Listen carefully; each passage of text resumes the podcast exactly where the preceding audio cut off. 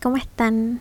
Em, yo aquí volviendo al podcast. Em, es muy gracioso porque la semana pasada, bueno, antepasada dije, no, el podcast va a ser semanal y aquí estoy una semana después em, haciendo un nuevo capítulo, o sea, la semana subsiguiente o siguiente. Bueno, whatever. espero que estén bien, que hayan tenido una semana bacán. Em, mi semana igual estuvo piola, pero no sé si sintieron que es como que estábamos como muy desconcentrados todos, como queriendo hacer cosas, pero como que simplemente tu mente no se concentraba. Eso fue esa fue la historia de por qué no grabé el podcast esta semana. Em, pero bueno, como que tampoco voy a sufrir. Como que igual se van a aguantar una semanita sin tectónico humana, como que bien. Em, esta semana eh, hice algo que no hago nunca, pero que disfruté. Y fue ir al teatro a ver una película. Y fui a ver eh, una película que se llama Las dos Fridas, o Dos Fridas en realidad, de Ishtar Yassin o Yasin, no sé. Perdón amiga, no creo que escuche esto, pero no, no sé cómo se pronuncia, pero Ishtar Yasin, que es una directora eh, iraní costarricense, que obviamente asesina hace mucho, pero yo nunca había visto nada de ella. Y mm, fue muy chori, la verdad, como que mm, fue toda una experiencia. Básicamente, eh, la película se trata como o sea, se inspira en la relación em, entre la enfermera de Frida, que se llama Judith Ferreto, y Frida Kahlo. Y Judith la cuidó como sus últimos años de vida. Y en la película, como. Esto es como la sinopsis, no les voy a decir el final ni nada, pero.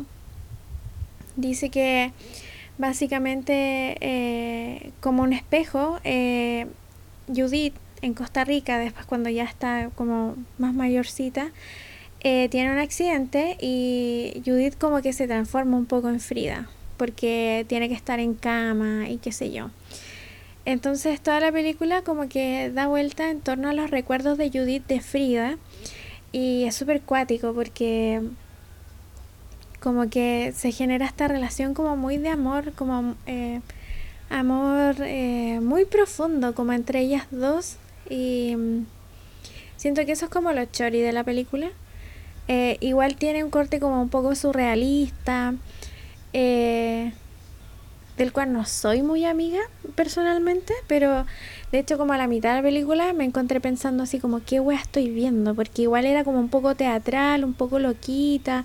Em, eh, en, en, el aspecto como de arte, Igual era chori porque era como estar mirando los cuadros de Frida, pues estaban como muy...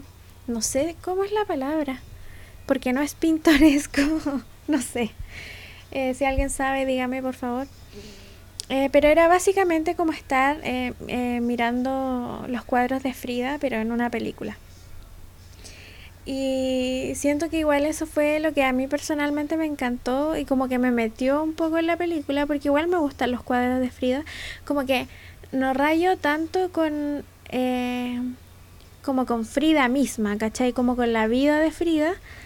Eh, siento que mm, igual se le ha adoptado una forma, eh, no sé, siento que como, a ver, ¿cómo lo, cómo lo explico? diálogos con mi cabeza. Siento que eh, como que en la actualidad Frida se transformó como en un icono del feminismo, pero no, yo personalmente no siento que Frida haya sido feminista. Como que, o quizás estoy súper equivocada, corríjanme, me da lo mismo, como que conversemos. yo personalmente siento que la figura de Frida en sí no es feminista. Eh, pero no sé cuál habrá sido, estoy hablando completamente desde la ignorancia, porque no sé cuál es el inicio de de esta como figura de Frida como en la modernidad, ¿cachai? Eh, me interesa así cómo fue su vida, obviamente, lo que logró, sus pinturas me gustan caleta. Eh, pero bueno, era solo un pensamiento. La cosa es que eso encontré muy chori de la peli que como que me llamó como a entrar más porque claro al principio me, empecé a preguntar así como qué guay estoy viendo no entiendo nada y me da lata como tener me da rabia conmigo misma ni siquiera con la directora eh, o directores me pasa cuando no entiendo la película me da rabia conmigo no sé si les pasa. Sería bacán que pudiéramos respondernos weón porque así sería más más, más fluido esta weón pero ya eh, me empieza a dar rabia conmigo misma porque no entiendo, pero eh, ese día que fui a ver dos Fridas, me di cuenta que es mi mente, es mi mente el problema, porque yo estaba todo el rato como, ¿qué estoy viendo? ¿Por qué esto es así? Y tenía como muy el modelo eh, estructura Netflix de película, que yo creo que a, a todos nos pasa caleta. Em, y que todo es como muy cronológico, qué sé yo, pero ya eh, esta película era como eh, a la mierda la estructura estándar. Eh, entonces yo estaba en esta laguna mental pensando qué estoy viendo, qué estoy viendo, y después dije filo, como que voy a dejar de preguntarme qué wea estoy viendo, porque al final solo trataba de racionalizar lo que estaba viendo, pero no estaba como disfrutando en sí la película. Y después de eso como que me sentí mejor, como que la disfruté y como que de hecho finalmente creo que caché el mote de la película bien, ¿cachai? Como, no sé, como que después hubo un conversatorio con Istar y, y según lo que ella respondió de las preguntas que le hicieron, como que ya sí entendí bien, ¿cachai? como mini satisfacción. Hay algo que quiero como decir ¿Qué wea la gente que va a los conversatorios o que va a ver películas? Y después de los conversatorios, ¿qué wea la gente que pregunta tanta tontera? Como, no entiendo. Como ya, igual es súper juicioso de mi parte, como que ya. Pero todos tenemos este lado, este lado oscuro, hay que, hay que sacarlo a la luz. Em, como que, ¿qué wea la gente que pregunta tonteras? Como que, no sé, por ejemplo, me di mucha, eh, me da mucha risa. Que siempre como que los hombres suelen preguntar weas como muy técnicas de la película y es como, weón, amigo, las preguntas más fome de la vida, porque es como, como casi que, que, mm, no fue esta la pregunta, estoy como, amigo, si escuchas este podcast y fuiste tú, perdóname, pero es que fue idiota como preguntar, ¿qué, ¿cómo editaste el sonido de la película? Onda, casi que dime el programa. O, o ¿cuánto te demora? O sea, ya sí son como preguntas, no sé, que pueden tener personas que no, no son del ambiente del cine, ya sí, pero como que de repente preguntar tanto la técnica. Bueno, yo creo que él tenía que ver algo con cine o con sonido porque le interesaba mucho como la wea. Pero los hombres suelen preguntar como weas más técnicas y es como que fome porque en verdad la eh, la emocionalidad de la película estaba como muy viva, ¿cachai? Como muy bacán que cualquiera podría percibirlo. O sea, esa película está hecha como en base a pura emoción, sensación, intuición de la directora muy heavy. Eh, y es como que tenéis que dejarte llevar nomás, pues. Como, ah, esto lo digo después de que yo me mamé la mitad de la película pensando que estoy viendo, pero.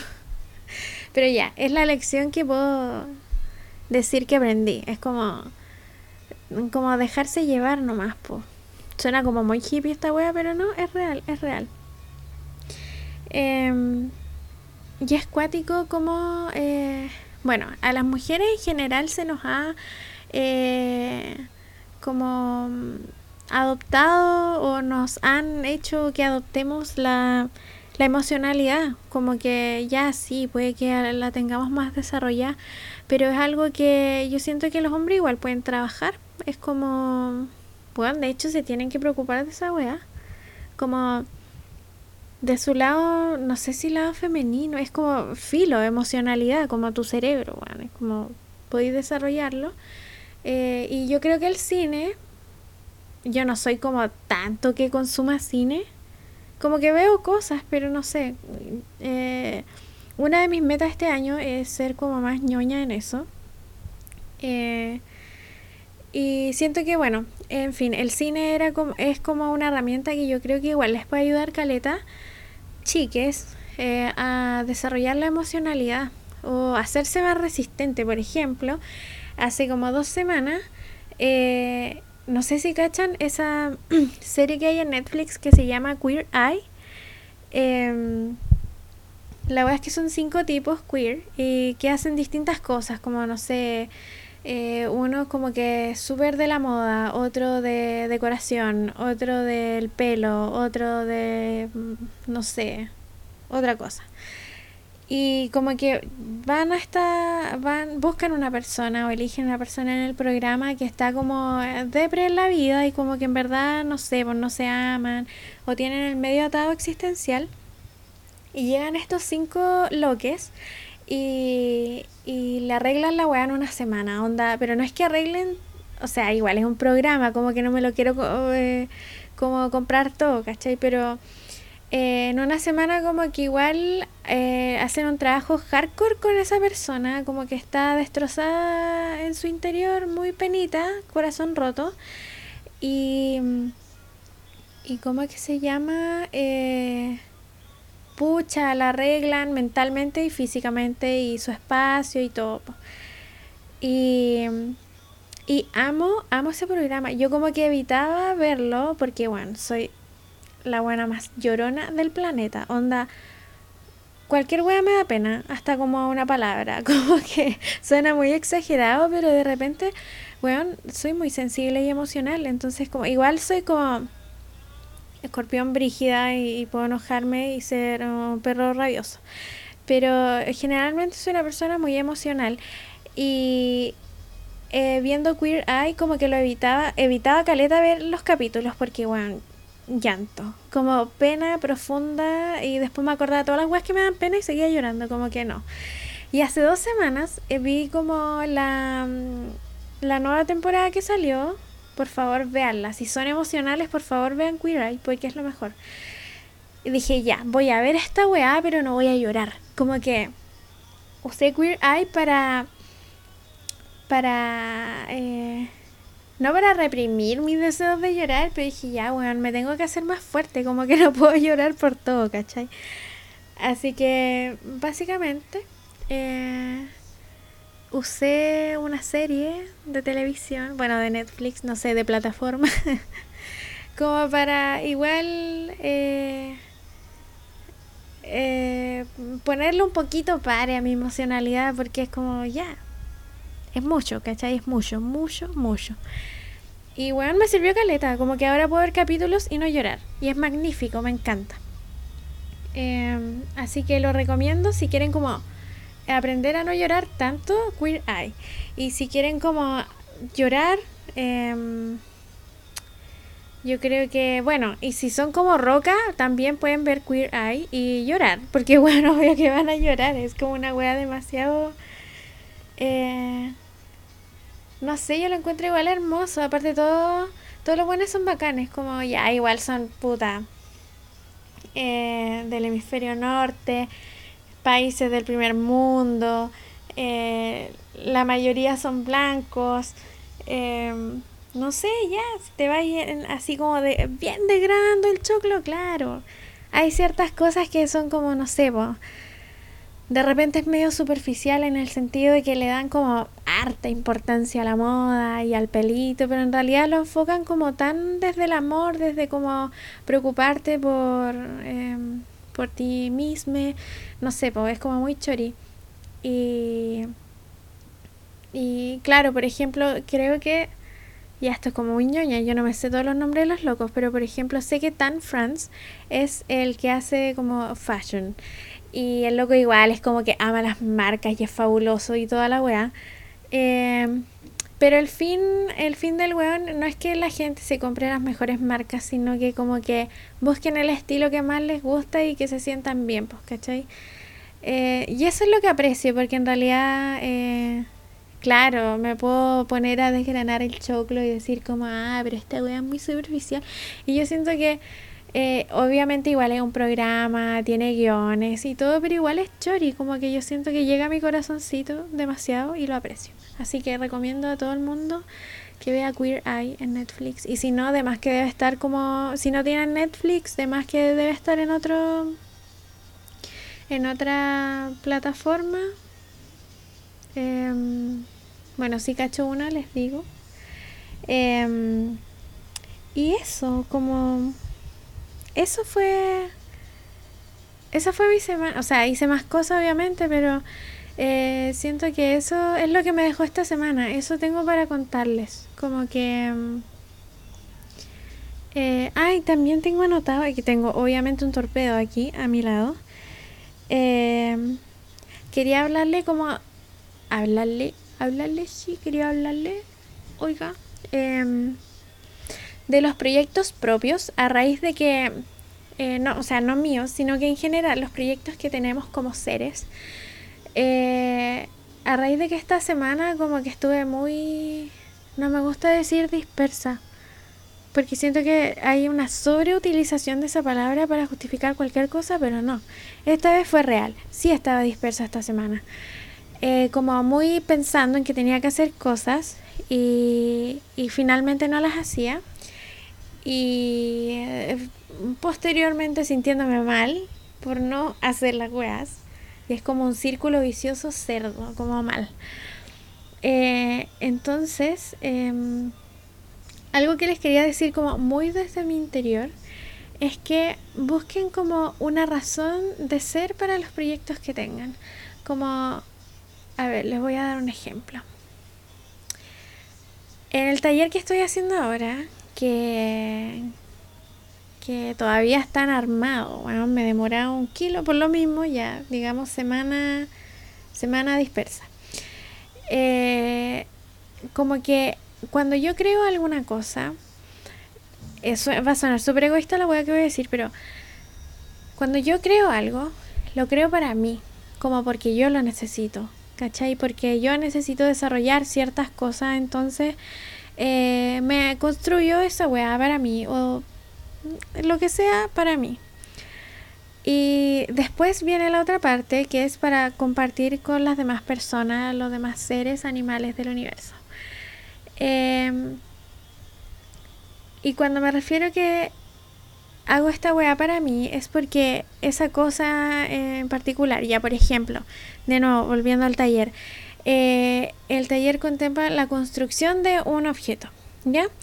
Y este objeto eh, a mí personalmente me va a ayudar a aterrizar ciertas cosas de mi vida que yo quiero, eh, quiero como, no sé si lograr, pero tener presente, ¿ya?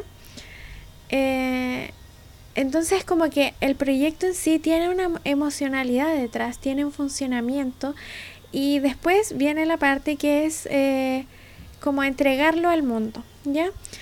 Y quería decir que siento que esta es una muy buena fórmula para crear cualquier cosa, desde un pie hasta un libro, lo que sea. Como eh, siento que darle un momento de pensamiento a, analizar por qué estamos haciendo lo que estamos haciendo em, y eh, aterrizarlo como desde esa perspectiva de qué bueno, qué cosa buena me va a aportar a mí esto, qué voy a aprender de esto y de qué le va a servir a las demás personas. Como que quizás siento que mi misión es como muy social en la vida. quizás por eso les doy este consejo, pero sobre todo creadoras, creadores, tengan en cuenta esta weá. Como que yo siento que es muy fácil crear algo desde el ego, como porque yo quiero satisfacer, yo quiero ser exitosa, yo tal cosa, pero igual pensemos como en los demás seres del universo. No sé si será muy hippie esto, pero ya, no lo voy a calificar. Whatever, que sea lo que sea. Eh, como les invito a analizar ese tipo de cosas. Como eh, yo creo que al mismo tiempo eso va a hacer que todo el, arte y la creación, eh, la comidita, eh, todas las cosas que hacemos, todo lo que hacemos en la vida va a tener, va a cobrar un, un sentido diferente y siento que es muy hermoso que pase eso. Así que mm, eso, eso era mi como mi análisis profundo de la semana, como eh, buscarle una razón de ser a lo que hacemos. Ah, weón, por favor, hágame como recorte mi cara de rata y pongan esa frase en, como en un, no un meme, ¿cómo se llama? Pero estas como fotos que tienen una frase, whatever. Como estoy sola en esta wea, nadie se ríe conmigo, pero jaja, yo me río. Em, bueno, ahora viene la sección más esperada de la semana y es Astro Darinka, que nos va a hablar esta semanita de del ascendente y el descendente. Está heavy esta semana, heavy. Porque vamos, o sea, yo no, pero la Darinka les va a hablar eh, de la parte oscura, la parte que negamos eh, de nuestra como ser lo que decimos, no, ese no soy yo, ya. Ese, eso es lo que va a hablar Darinka hoy. Así que les dejo con la musiquita y después con la Darinka. Astro Darinka tiene que ver con astros, sí con astros. Astro Darinka tiene que ver con astros y mucho más. Hola. Bueno, este capítulo se trata del ascendente y del descendiente. Podemos hablar solamente del ascendente, pero esa es la parte de nosotros que ya conocemos. El ascendente eh, representa todas aquellas cosas con las que nosotros nos identificamos conscientemente. Todas las cosas que nos gustan, la ropa que usamos, el, eh, tipo de arte que nos atrae, el tipo de persona que nos gusta, eh, es básicamente cómo nos relacionamos con la vida, cómo nos relacionamos con el trabajo, cómo nos relacionamos con nuestros amigos, con nuestra familia. Entonces es todo lo que nosotros conscientemente asumimos que somos y que va de la mano con nuestro sol de alguna forma, porque ambas son como quién soy yo. Aunque de cierta forma yo creo que se tiene un poco más de control sobre el ascendente, ya que nosotros como que podemos sentirnos hasta orgullosos de eso. Podemos decir, sí, yo soy de esta forma y no de esta para poder hablar del ascendente y del descendiente necesitamos entender que existen las casas astrológicas. Las casas son como de alguna forma otra medida y otra influencia que tenemos, pero que corresponde más a ese lugar donde las energías de nuestros signos se expresan. Hay 12 casas al igual que 12 signos y cada signo está asociado a una casa, por ende son muy parecidos. La casa 1 corresponde a Aries, la casa 2 corresponde a Tauro, eh, porque ambos representan lo mismo. Entonces cada uno tiene todos sus planetas en un signo, eh, por ejemplo el Sol en, no sé, Libra, y el Sol puede estar en una casa también, entonces uno puede tener el Sol en Libra en la casa 2, por ejemplo. Bueno, eso lo voy a discutir en el próximo episodio porque me gustaría primero, antes de la Luna y Venus y Mercurio y todo eso, eh, hablar un poco de nuestra parte más externa, ir como de afuera hacia adentro aunque igual ahora voy a hablar del descendiente, pero yo creo que igual corresponde a nuestra parte social, solo que nosotros no podemos verla muy bien. Entonces, el ascendente corresponde a la casa 1 y el descendiente corresponde a la casa 7. Es la casa que está completamente en oposición a la casa 1. Donde nosotros tengamos la cúspide de nuestro ascendente, que es la casa 1, en el signo opuesto, en el mismo grado, va a estar la casa 7. Entonces, por ejemplo, tener ascendente Aries es tener descendiente Libra automáticamente. Lo único que necesitamos sacar por deducción eh, o mirando en la carta es la cúspide de la casa 7 o el opuesto complementario al signo que es nuestro ascendente. Bueno, para sacar el ascendente necesitamos, eh, se puede ver en internet, necesitan sí o sí la hora de su nacimiento, pueden pedir un certificado de parto en la municipalidad o preguntarle a su mamá si se acuerdan. El ascendente tiene que ver con un punto donde el sol se encontraba en el horizonte cuando tú naciste. Por eso también tiene que ver con el lugar de nacimiento, por eso cuando uno ve una carta astral se pide esa información. Em, ya, entonces como el ascendente corresponde a todo lo que nosotros validamos, nos gusta y nos representamos con, el descendiente corresponde a todas las cosas que no nos gustan, a las cosas que no nos gustan principalmente del resto, ya que son cosas con las que nosotros no sentimos ningún tipo de conexión, ni empatía, ni nada ya que la casa 1 corresponde al yo, a quién soy yo. Aries, mi sensación de individuo, em, mi sensación de persona independiente, única, sin necesidad de nadie más. La casa 7 corresponde entonces a la casa de las relaciones, de cualquier tipo, ya sea de pareja, amistades, laborales, cualquier cosa relacionada con un otro. Entonces el descendiente representa primero todas las actitudes, todos los gustos, pensamientos y cosas con las que nosotros no entendemos realmente, lógicamente nos sobrepasa, decimos como, ¿por qué esa persona sería de esa forma? Significa que nosotros primero todas estas actitudes las vemos en otra persona, no las podemos ver en nosotros primero. Entonces todas estas cosas con las que nosotros no nos identificamos son generalmente las cosas que nos molestan de los demás. Son todas las actitudes que nosotros no toleramos o que nos cuesta mucho tolerar o que tenemos que hacer un trabajo enorme por soportar. Al ser la casa 7, es muy probable que nosotros estemos inclinados a conocer y atraer ese tipo de personas, ya sea como un partner, como un amigo, como, como un colega de trabajo, pero nosotros vamos a tener una inclinación inconsciente a atraer ese tipo de personas. Entonces es muy probable que en las relaciones uno no se dé cuenta de estas actitudes que nosotros mismos hacemos, pero sí estemos muy conscientes de que el otro es así.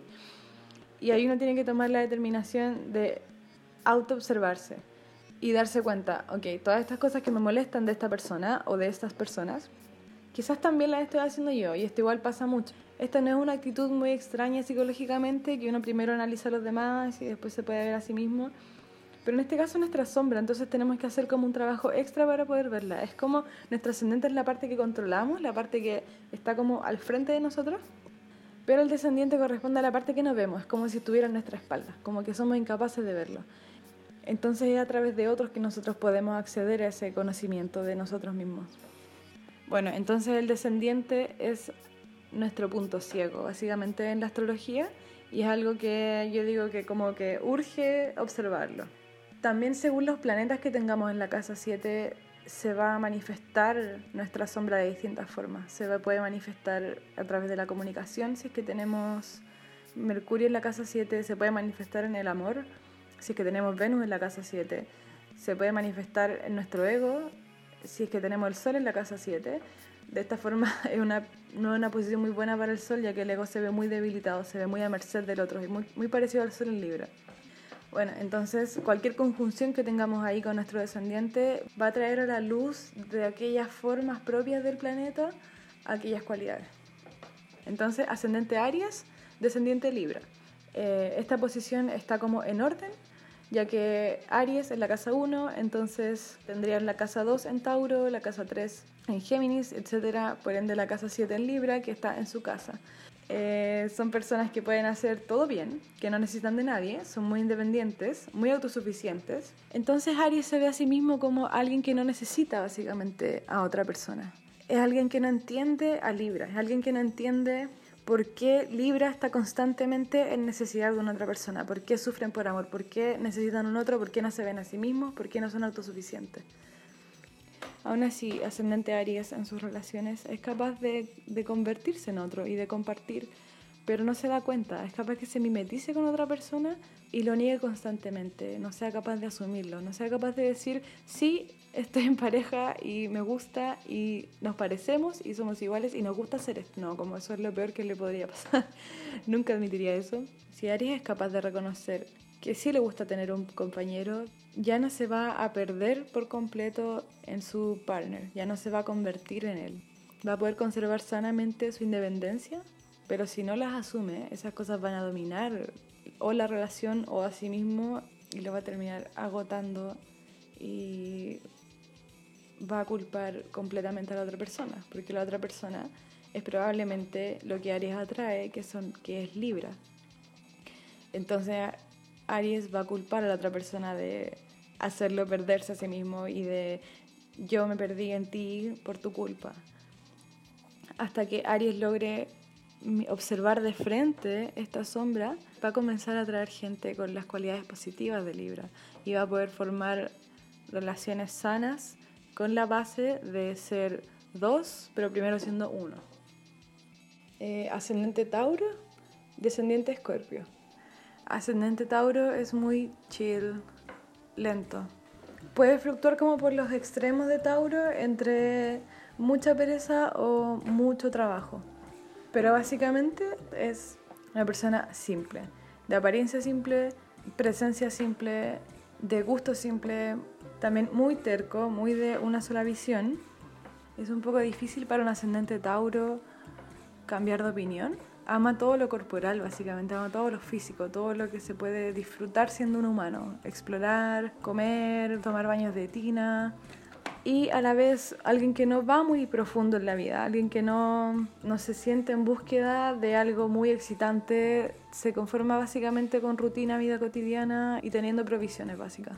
Ascendente Tauro puede tener también un talento natural al artístico, al igual que ascendente Libra, ascendente Pisces. Entonces, en oposición a toda esta simpleza y belleza y naturalidad, está Escorpio en la casa 7, donde trae toda la intensidad, profundidad, todas esas cosas que no es capaz de indagar por su propia cuenta porque es ir muy lejos, porque no es necesario, porque está bien así, es probable que aparezcan en sus relaciones. Si la sombra no está completamente observada, se van a expresar estas cualidades negativas de Escorpio que son obsesión, celos, manipulación, eh, juegos de poder entre las personas, Tauro solo va a ver que está siendo manipulado, que está siendo celado. Y hasta que estas cualidades no se observen y no se reconozcan en sí mismo, no va a poder acceder a las cualidades positivas y a las ventajas que trae tener Escorpio en la casa 7, las cuales serían formar lazos profundos con las personas, convertir esa obsesión en amor incondicional, convertir los celos en confianza profunda. Entonces, si es capaz de observar bien esto, Ascendente Tauro va a ser capaz de atraer personas con estas cualidades positivas de Escorpio, las cuales van a reforzar esta necesidad de seguridad que tiene Tauro, porque ascendente Tauro o Sol en Tauro o Luna en Tauro necesitan seguridad, necesitan saber que algo es estable y que es ojalá para siempre. Eh, ascendente Géminis, descendiente Sagitario. Las personas con ascendente Géminis se ven a sí mismos como personas inteligentes, rápidas, eh, como de corazón ligero, se relacionan con la vida de una forma práctica, rápida, sin mucha emocionalidad, sin mucho apego.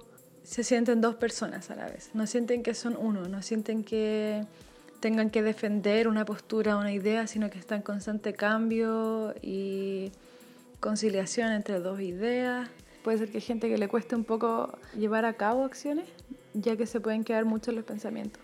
Es probable que a Géminis le molesten demasiado a las personas que hablan de más pero Sagitario, regido por Júpiter, se encarga de expandir todo. La verdad, sí es la verdad, pero la expande.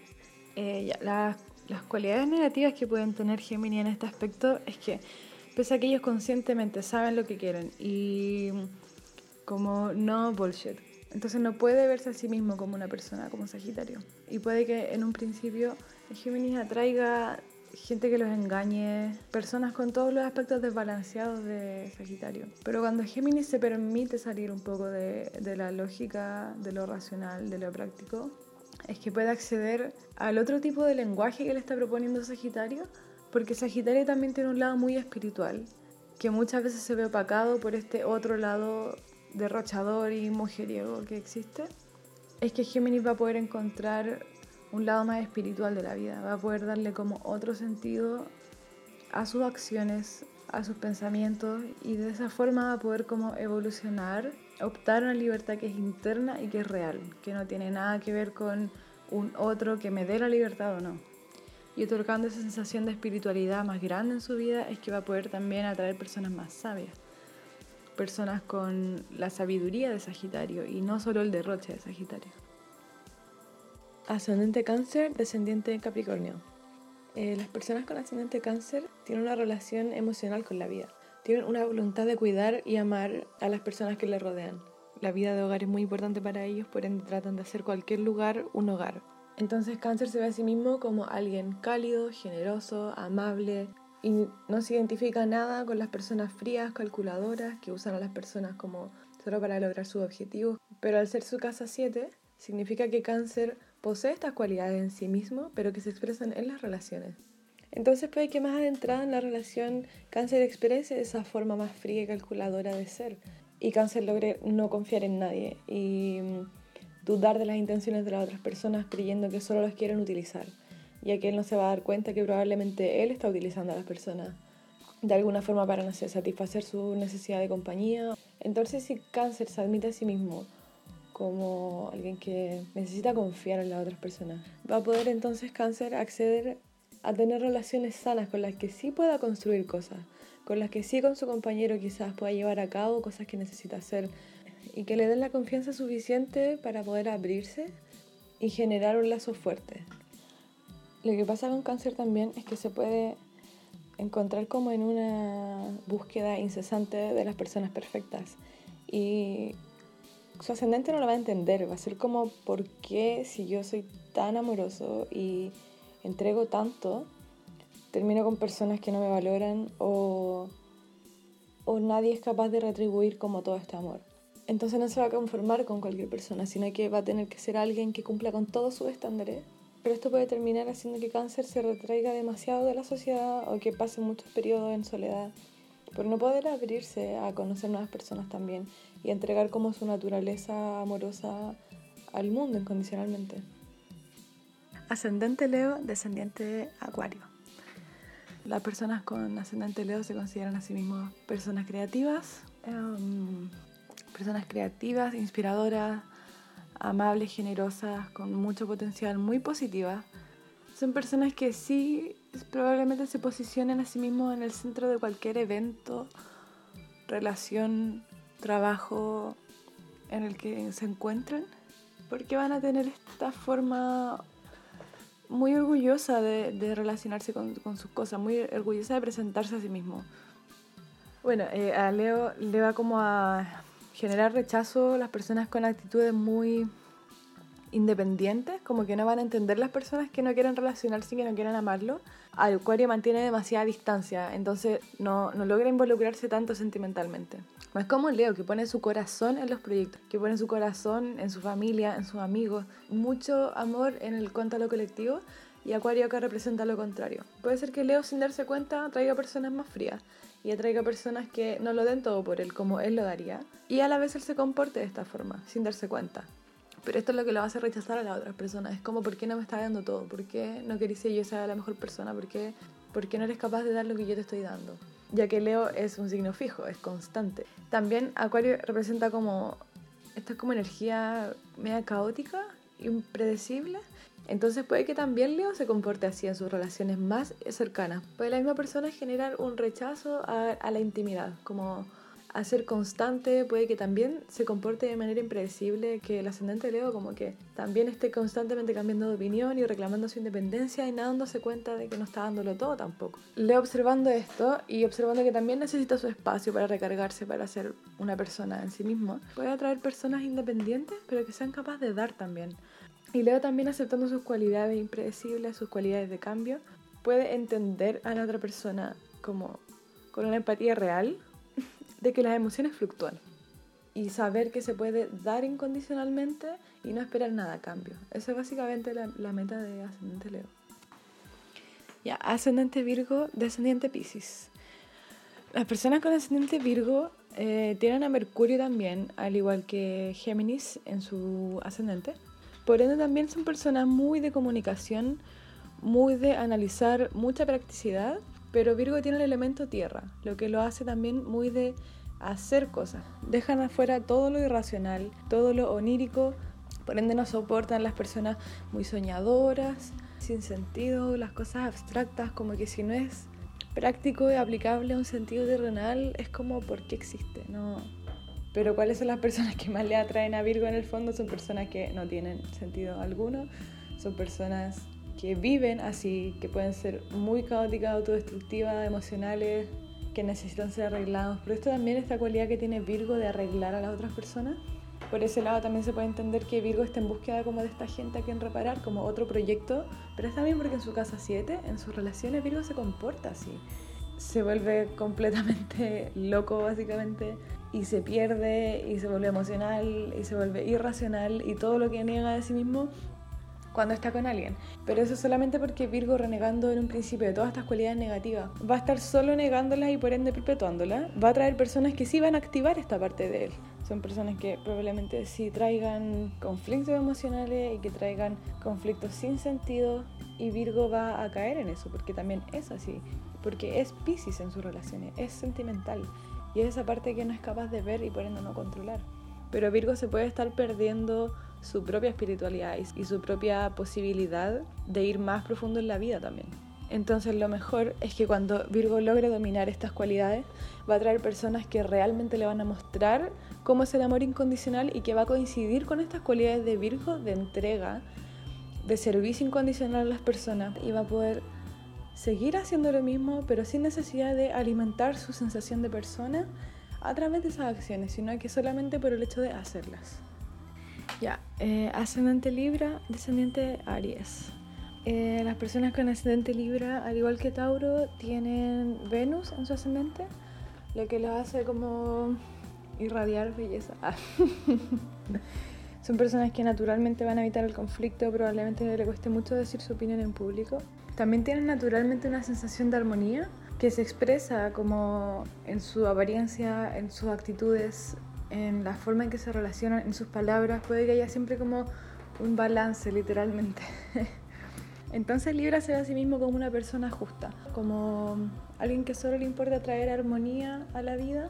Entonces Libra no va a entender a Aries no va a entender por qué alguien busca conflicto, no va a entender cómo es que pueden ser tan egoístas, porque no están considerando tu punto de vista. Pero lo que pasa es que Libra cuando ya comienza más intimidad con sus relaciones de amigos, etc., va a comenzar a mostrar este lado Aries, va a querer guiar las relaciones, va a querer liderarlas, las va a dominar, va a ser impulsivo, va a ser independiente, cuando en un principio probablemente se presenta como alguien dispuesto a ceder, dispuesto a dialogar, dispuesto a dar todo, cuando la relación se tiene que volver íntima, Libra puede ser un poco reacio a eso y por ende puede terminar rechazando a las personas. Sobre todo también porque como he dicho con todos los signos, Libra en un principio va a traer personas rudas, va a traer personas egoístas, pero como pasa con el descendiente, nosotros lo vemos en el otro primero, entonces Libra va a pensar que está siendo manipulado, que alguien quiere tomar las riendas, que alguien está siendo violento, que es solo una víctima, pero es probablemente la energía que lleva adentro, la energía que está irradiando y la energía que está también entregando sin darse cuenta. Cuando Libra reconozca que necesita su espacio y que, que necesita relaciones independientes, que no puede realmente ser dependiente de las personas, Libra va a traer personas realmente independientes, pero que también sepan ceder. No van a ser solo estas personas impulsivas, gritonas, caóticas, sino que van a ser personas que van a tener su espacio, van a, van a ser capaces de compartir. Pero lo primordial es admitir esto primero en uno. Libra puede como tomar una visión amplia de todas las personas que se le han acercado a su vida, ya que para Libra es muy fácil observar al resto primero, y observar qué tipo de energía está trayendo y cómo han cambiado cuando se da su espacio, cómo han cambiado cuando realmente es capaz de tomar distancias sanas de la gente, qué tipo de personas se quedan en su entorno y qué tipo de personas simplemente se van. Ascendente Escorpio, descendiente Tauro. Em, las personas con ascendente Escorpio tienen como esta apariencia misteriosa, oscura, distante, espiritual, profunda, que no mucha gente entiende a primera vista. Las personas con ascendente conocen muy bien el comportamiento humano, saben muy bien reconocer cuando están siendo manipulados. Las personas con ascendente escorpio se van a ver a sí mismas como personas profundas, para nada superficiales, que van siempre un poco más allá de la norma. Personas que nada mainstream les convence, nada les va a llamar demasiado la atención, se van a ver un poco distantes a primera instancia, se van a ver demasiado misteriosos. Son personas que no van a entender aquellos que se quedan como con lo normal, con lo fácil, con lo cómodo, como todo lo tauro. Entonces probablemente Scorpio esté rodeado de aquellas personas que también van a depender de como su sabiduría a guiarlos a buscar algo más profundo. Pero Scorpio se va a comportar así en sus relaciones. Scorpio va a ser muy simple, va a no querer indagar tanto y quizás se quede como en relaciones superficiales. Es muy probable que le cueste mucho ir más allá por miedo a buscar como algo malo, por miedo a encontrar su lado negativo. Entonces Scorpio se va a quedar en lo fácil en cuanto a las relaciones, por no querer salir herido. Haciendo que las personas se decepcionen un poco de esto, entonces las personas van a quedar como, ¿dónde está toda esta pasión que me entregaste al principio? ¿Por qué ahora es como que quieres quedarte en lo fácil? Entonces Scorpio tiene que aceptar este lado simple, fácil, tierno, bello, natural que tiene la vida y no quedarse solamente en todo lo profundamente espiritual y magnético y supremo y excitante, obsesivo que tiene la vida, sino que también conformarse con algo sencillo, con relaciones simples, con acciones simples, con situaciones sencillas y no demandar mucho más a las personas, sin haber primero pasado por su propia sombra. Entonces Scorpio va a poder atraer así personas que sí son sencillas, que sí son naturales, pero que sí van a poder como satisfacer esa necesidad de profundidad que tiene con tiempo, con calma, con paciencia, con todas las cualidades Tauro que Scorpio tiene que reconocer en sí. Ascendente Sagitario, descendiente Géminis. Las personas con ascendente Sagitario tienen a Júpiter en su ascendente, lo que hace que sean personas de grandes ideas, de grandes aspiraciones, de una voluntad de querer expandir su mundo, ya sea interna, externa, cualquier cosa que represente una expansión en sabiduría o en conocimiento, en experiencias, cualquier cosa que sea nueva. Entonces es literalmente una persona que se ve a sí misma como alguien abierto de mente, alguien muy sociable, alguien que va a estar feliz en cualquier lado, alguien que se puede adaptar fácil a cualquier situación, eh, pero también alguien muy positivo, ya que es fuego, muy apasionado, pero también muy independiente. Sagitario también es todo acerca de la verdad, acerca de buscar la verdad y de ser auténtico y poner una visión optimista en la vida. Entonces Sagitario no va a entender estas cualidades Géminis de ser un poco falso al tener dos puntos de vista al mismo tiempo, de dar uno y pensar otro. No va a entender la estrechez de mente en el sentido de solo quedarse con lo científicamente comprobable. Como que Sagitario va a querer disfrutar solamente de imaginarse cosas y planear grandes cosas aunque no pasen. Entonces no va a entender esa actitud pesimista de Géminis de no es posible o no es racional, no es lógico, no es necesario, es demasiado. Porque Sagitario quiere darlo todo, no tiene miedo, no necesita un límite, no necesita alguien que lo reprima. Sagitario puede que en un principio sí se encuentre con gente muy indecisa que no lo tome en serio y que sí le mienta y que sí no sea capaz de comprometerse y no sea capaz de ofrecer algo serio también. Ya que tiene como esta actitud y esta máscara de como ser volátil y como juguetón y buena onda. Cuando Sagitario observa esas cosas en sí mismo, va a poder atraer personas que posean una libertad interna que es real, que sean capaces de fluctuar con la vida y las decisiones de Sagitario y básicamente Sagitario va a encontrar como este compañero que diga que sí a todo y que también le proponga ideas excitantes y que los dos puedan hacer de la relación algo cambiante, algo nuevo y algo que sea estable pero con una libertad interna de saber lo que quieren y de saber que tampoco se están quedando en algo superficial. Ascendente Capricornio, descendiente de cáncer. Las personas con ascendente Capricornio se sienten como personas serias, muy diplomáticas muy profesionales en cualquier cosa que hagan. Son al contrario de Sagitario, que no tiene límites. Personas con una gran sensación de reglas, estructura, tiempo. Son personas que probablemente se identifiquen mucho con su trabajo, con cualquier posición que sea que estén tomando en este mundo, cualquier trabajo que les corresponda hacer, se lo van a tomar muy en serio y va a formar parte de su identidad. Como que el trabajo no va a ser independiente de su vida o va a ser como una actividad más. Para ellos el trabajo va a ser su vida. Va a ser probablemente el lugar donde encuentren su pareja, va a ser el lugar donde encuentren amigos, donde sea que trabajen y como sea que trabajen, su entorno se va a generar en esos lugares. Capricornio se va a sentir que es una persona muy práctica, no emocional, muy desapegada. Entonces por eso les cuesta mucho llevar a cabo relaciones íntimas. Cuando Capricornio tenga que dar un paso más adentro en cualquier relación, se va a sentir abrumado por la otra persona porque probablemente sea una persona demasiado emocional para su gusto, pero a la vez es él quien va a buscar esa posición en las relaciones. Pero le va a repugnar porque no va a sentir que es parte de sí, no va a sentir que es útil y no va a sentir que contribuya en nada básicamente a su vida, porque su vida es todo lo contrario, su vida es todo lo práctico. Va a sentir Capricornio que es una pérdida de tiempo básicamente tener cualquier tipo de relación.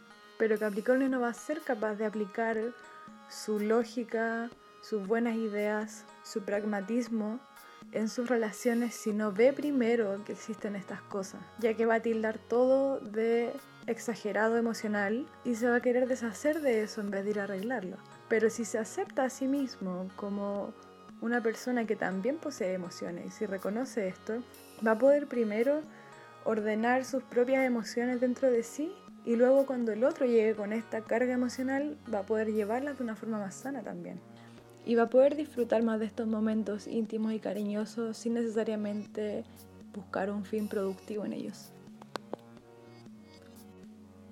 Ya, ascendente Acuario, descendiente Leo. Las personas con esta posición se ven a sí mismas como parte de algo más grande. Acuario se siente parte del colectivo, se siente parte de lo que está pasando, pero a la vez necesitan hacerse notar entre una multitud. Nadie lo va a entender probablemente. Son personas que no se pueden quedar como en lo mainstream. Probablemente gente que esté muy relacionada con la tecnología de alguna forma, o para ellos sea mucho más fácil como expresar sus ideas en redes sociales. Acuario no pondría como sus propias necesidades antes que las necesidades colectivas. Al igual que Capricornio, Acuario tiene esta visión como estructurada, trabajadora, cerrada fría de sí mismo. Se siente como una persona emocionalmente distante y que no necesita como un compañero, por ejemplo.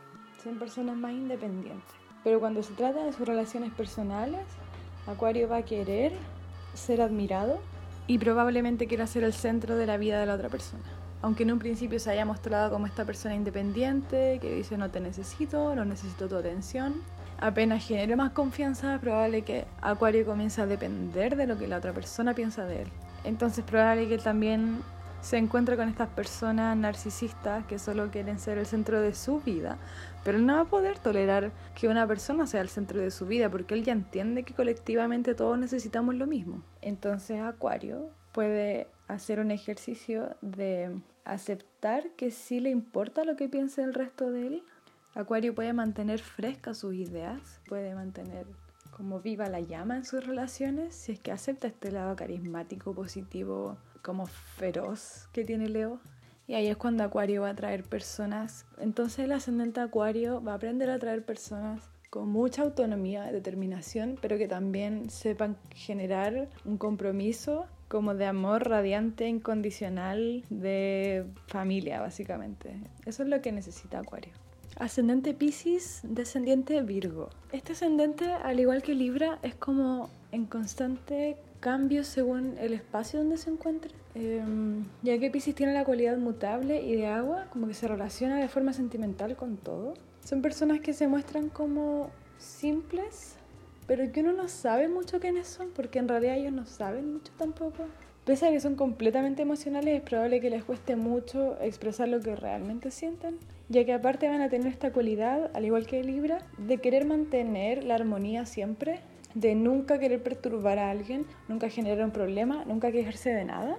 Entonces Pisces se va a ver a sí mismo como esta persona sensible, con inclinaciones artísticas, soñadora, pero cuando llegue el momento de generar lazos más cercanos, Pisces va a mostrar esta energía Virgo como de ser demasiado selectivo, muy exigente con las personas. Cuando en un principio todo es amor incondicional y bien, todo está bien, no necesito nada. Cuando llegue el momento de dar un paso más adentro, Pisces se va a poner un poco exigente con las personas. Y probablemente pocos pasen como su criterio de selección. Pisces a la vez va a sentir que está siendo demasiado juzgado por las otras personas va a sentir que por sus amigos, que por su familia, que por sus colegas, sus parejas, está constantemente como a prueba y no sabe bien cómo llevarlas, no sabe cómo guiar esas pruebas, no sabe qué decisiones tomar, porque el otro es el que le debe decir a él qué hacer. Eso es lo que está acostumbrado Pisces. Es como dime tú, por favor. Entonces, ascendente Pisces va a sentir que no solo le ponen pruebas y lo juzgan, sino que es probable que las tome en cuenta.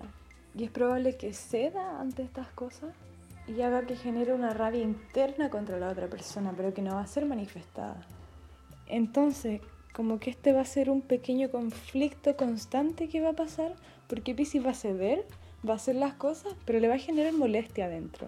Va a pensar como, ¿por qué esta persona me exige tanto si yo no le exijo nada a nadie? Si yo acepto a cualquier persona tal como es. Pero ahí es donde Pisces tiene que observar en sí mismo que también él es exigente que las otras personas tampoco saben mucho cómo lidiar con Pisces, ya que realmente no lo conocen, pero lo que debe hacer Pisces es buscar en sí mismo aquellas reglas y es buscar en sí cómo tomar decisiones sabias, cómo, cuándo poner un límite a la otra persona y saber qué tipo de persona necesita realmente cerca.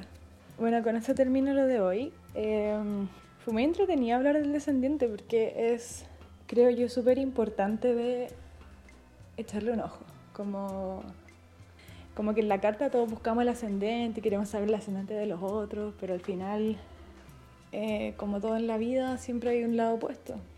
Entonces con estas mini descripciones ustedes más o menos van a saber cómo lidiar con ciertas personas si es que quieren llegar a tener algo más profundo, si es que se quieren relacionar más como colegas, como amigos. Van a saber más o menos qué cosas las personas necesitan y lo más importante de todo, van a saber qué necesitan ustedes mismos para crecer, para conocerse más y generar relaciones más sanas y duraderas. Así que eso, bye. Qué hermoso, amo demasiado esta sección, me encanta, me encanta mucho. Amo que exista, amo que exista la Darinka, es que bacán. Eh, recuerden seguirla en sus redes sociales, la voy a poner em, de nuevo en la cajita de descripción para que la sigan. Em, y eso, gracias Darinka, es que es lo mejor saber de la astrología. Como dije en el capítulo pasado, yo siento que es el torpedo de la existencia, así que ¿por qué no darle un, un un intento como aprender de eso. Ahora lo que viene es el tecito de cicuta, porque este podcast es el podcast de las secciones, porque amo las secciones. Tecito de cicuta. Tecito de cicuta. Y el tecito de cicuta de hoy es para Hernán Larraín, ministro de Justicia. O sea, amigo, no, no te digo amigo, caca. Caca, eres una caca. Em, no sé si cacharon esta semana que salió un, documental de la Deutsche Welle, que es como un canal, eh, se me fue, Dori, alemán, eh, donde había como un mini reporte sobre como el nulo avance sobre las investigaciones de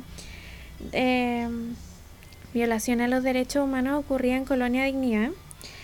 Y básicamente en ese mm, mini reportaje decían que eh, Hernán Larraín como que tenía, era muy partidario de Colonia Dignidad que habían como documentos que respaldaban esa wea como una cartita. Eh, tenía como bastante aprecio por la organización, no sé cómo crees que le llaman organización. La wea es que entrevistaron como a un loco que investiga esta wea hace mucho, es muy ñoño, y el loco definía a la reina como eh, la piedra en el zapato, como que el weón está metido ahí, está bloqueando completamente la investigación y ya sabemos cómo son las policías aquí en Chile, ya sabemos cómo es eh, este gobierno, o, más bien régimen, digámosle, porque viejo de mierda. Em, y eso, como que mi tecito cicuta va para este weón, que está impidiendo que familias puedan cerrar capítulos, bueno, o sea, qué más horroroso que eso. Y tecito de cicuta, ducha de cicuta, cafecito de cicuta, lo que queráis. Porque merecido, francamente. Y obviamente también tecito de cicuta, jabón, quicks de cicuta, lo que sea que use. Señora Cubillos, por favor, tómese el tecito. Sin chistar, por favor, cómaselo con un rollito de canela. O sea, tómeselo con un rollito de canela. Por favor, hágalo. Ahora. Ya. Y la receta de hoy les quiero... Quizá ya les di esta receta, pero saben que no me importa porque la amo y la hice esta semana. Y de hecho le puse hasta nombre porque, bueno, no sé, no sé ustedes, pero no sé si cachan, eh, o no sé. No sé si ven animales en Instagram. Yo veo siempre animales. Onda como la lupita de mi Instagram. Siempre hay como un pato, un perro, whatever. Y mm, hace un tiempo me pillé con un perro, una perrita en realidad, que se llama Margaret de Iggy. Es como, es, los Iggy son como un galgo, no sé, un galgo chico, pero muy ojones, así como yo, y como con las ojeras bacanes, así como yo. Tengo ojeras bacanes, como de guagua arruga. Y bueno, amo a Margaret. Que por favor, si alguien conoce a Margaret de Iggy, eh, si me escuchan, Margaret, si me escuchas, por favor, mándame un saludo, un ladrido.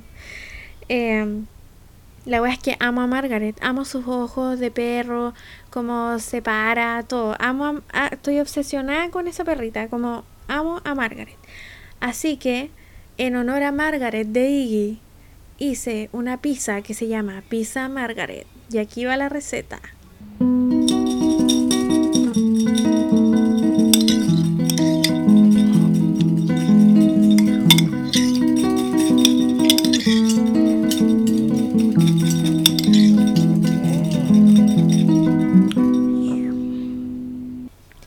Ya chiques, para hacer la pizza margaret tienen que mezclar en un bowl dos tazas de harina blanca o integral.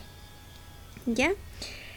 Una cucharadita de té de levadura instantánea, una cucharadita de té de azúcar, media cucharadita de té de sal de mar. ¿Ya? Eso es para hacer la masa. Ah, y agüita para hacer la masa. Pero aquí hay una diferencia. Si usan harina blanca, tienen que echarle menos agua, ¿ya? Entonces si usan dos tazas de harina blanca, voy a morir. Si usan dos tazas de harina blanca, tienen que echarle tres cuartos de agua tibia.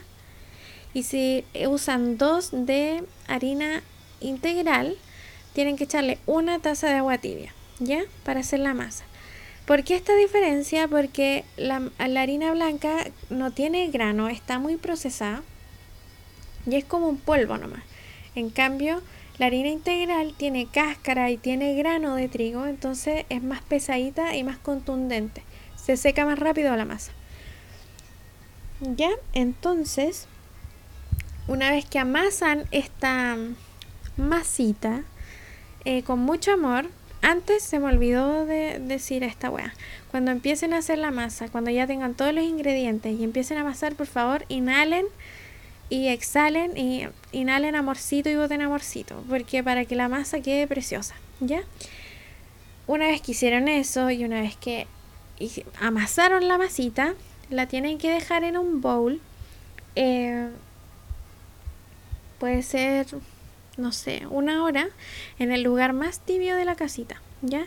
Es, la idea de esto es para que la masa crezca, la levadura haga lo suyo y las bacterias, el gluten, se vuelva monstruoso y así. Se entiende la idea. Y una vez que ya está eso listo, van a cortar una cebolla gigante, no, no gigante, pero una cebolla grande entera y la van a caramel no, la van a cortar en plumas.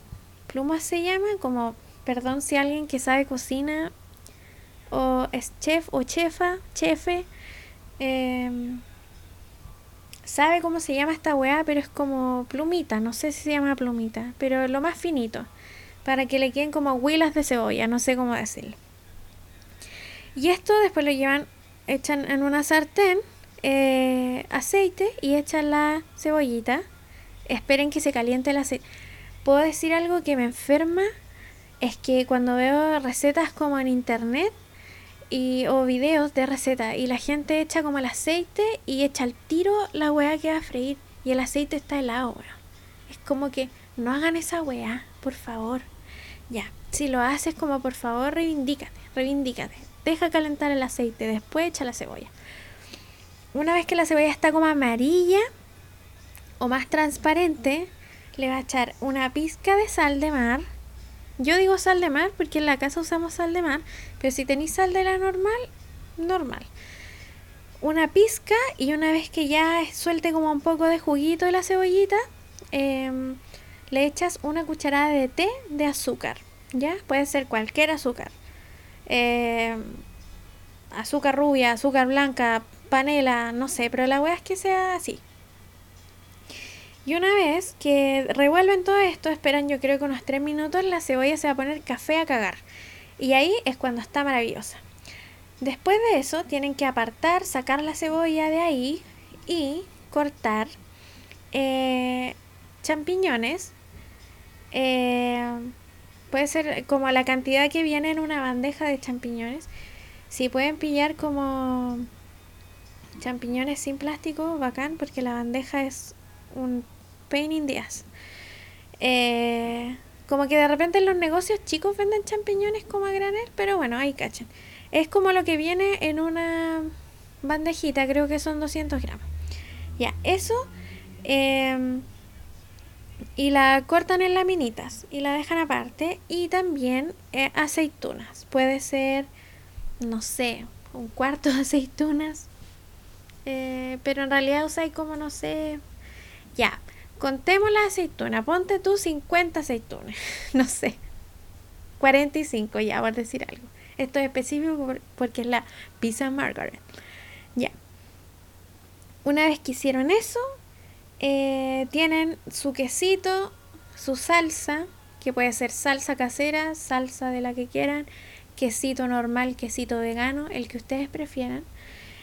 Eh, y una vez que tienen todo eso ya listo, los ingredientes ready, em, van a mirar su masa, que eh, por supuesto ya pasó una horita, su masita ya está pero bien, bien con harto airecito, eh, está maravillosa. igual si están apuradas, como que igual pueden no dejarle udar tanto la masa, como que tampoco soy tan estricta. Pero sí me ha quedado mejor la masa cuando la dejo leudar, ¿ya? Sobre todo la integral porque es más pesadita, se demora un poco más. Entonces como ya, supongamos que pasó la hora, pasó el rato, que ya tenéis que mm, amasar la cuestión de nuevo. La sacáis del bowl, eh, tienes que enharinar una superficie eh, y te pones a amasar, amasar la masa.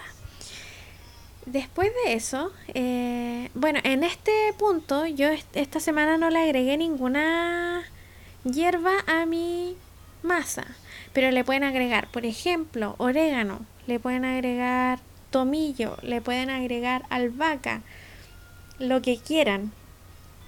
La pizza Margaret original no lleva, pero yo se lo sugiero porque francamente hierbas en las masas, maravilloso, maravilloso. ¿Ya? Una vez que ya amasaron la masita, le agregaron la hierba que querían, wherever, lo ponen en la bandeja. Yo en la bandeja pongo siempre un poco de harina, no me gusta poner el aceite a la pizza porque después se pega y whatever. Así que mejor ponen un poco de, eh, ¿cómo se llama esto? De harina. Y luego empiezan a mover, eh, aplastar la masita en la bandeja, ¿ya? Una vez que esté lista como la masa así ya cuadrada, redonda, whatever, como ustedes quieran, deforme, le echan la salsa, ¿ya? Y por lo general uso como un sobre completo de salsa. Como... Sí, uno entero. Porque como meto la masa cruda con la salsa, como que la masa después absorbe un poco de salsa, pero si le quieren echar menos, menos. Esto es libre. Eh, después de eso, como siempre olvido decir, con las huevas horneadas, por favor, prendan el horno antes. O sea, prendan el horno recién cuando eh, vayan a, amasar la masa y a ponerla como en la bandeja. Como que yo no, yo soy súper como al, al, al, lote con el horno. Como que, bueno, por lo mismo a veces tengo errores, sobre todo en repostería. Pero eh, la pizza no importa tanto. O sea, onda, siempre dicen como Precalienta por 15 minutos tu horno a 180 ya, como que, bueno, nunca hago esa weá. De hecho, no tengo termómetro en la weá de cocina. Entonces, como, esta weá, guíate por la intuición de todo lo que conoces a tu cocina. Así como, con, conéctate con la weá, para que podáis hacer la pizza. Yo siempre prendo la weá cuando estoy amasando, eh, como la segunda amasada, ¿ya? Eh, una vez que ya prendieron su horno, siempre lo precaliento como, no sé, 5 minutos, 7. Y después de eso meto la masita 10 minutos. Y aquí tienen que revisar, porque a veces los hornos son como muy satánicos, muy fuertes y les puede quemar la pisita. Pero 10 minutos es como, mm, sí, el promedio. Una vez que sacan la pisita, y ya pasaron los 10 minutos, no apaguen el horno, porfi. Eh, después sacan esta weá y le ponen primero la cebolla caramelizada, así en su esplendor, cebollita repartida. Luego los champiñones, champiñones hermosos repartidos. Después aceitunas, aceitunitas maravillosas repartidas y luego, solo luego, le ponen el queso. Y aquí si le quieren agregar como sobre el queso, oreganito, lo que quieran, albahaca, whatever, háganlo. Y una vez que está en ese orden, pizza Margaret se va al hornito, solo 5 minutos para que se derrita el queso. Y voilà, tienen pizza Margaret de Iggy. No sé, me da pena porque Margaret de Iggy nunca va a saber que yo nombré una pizza en su nombre. Bueno, Margaret, ya.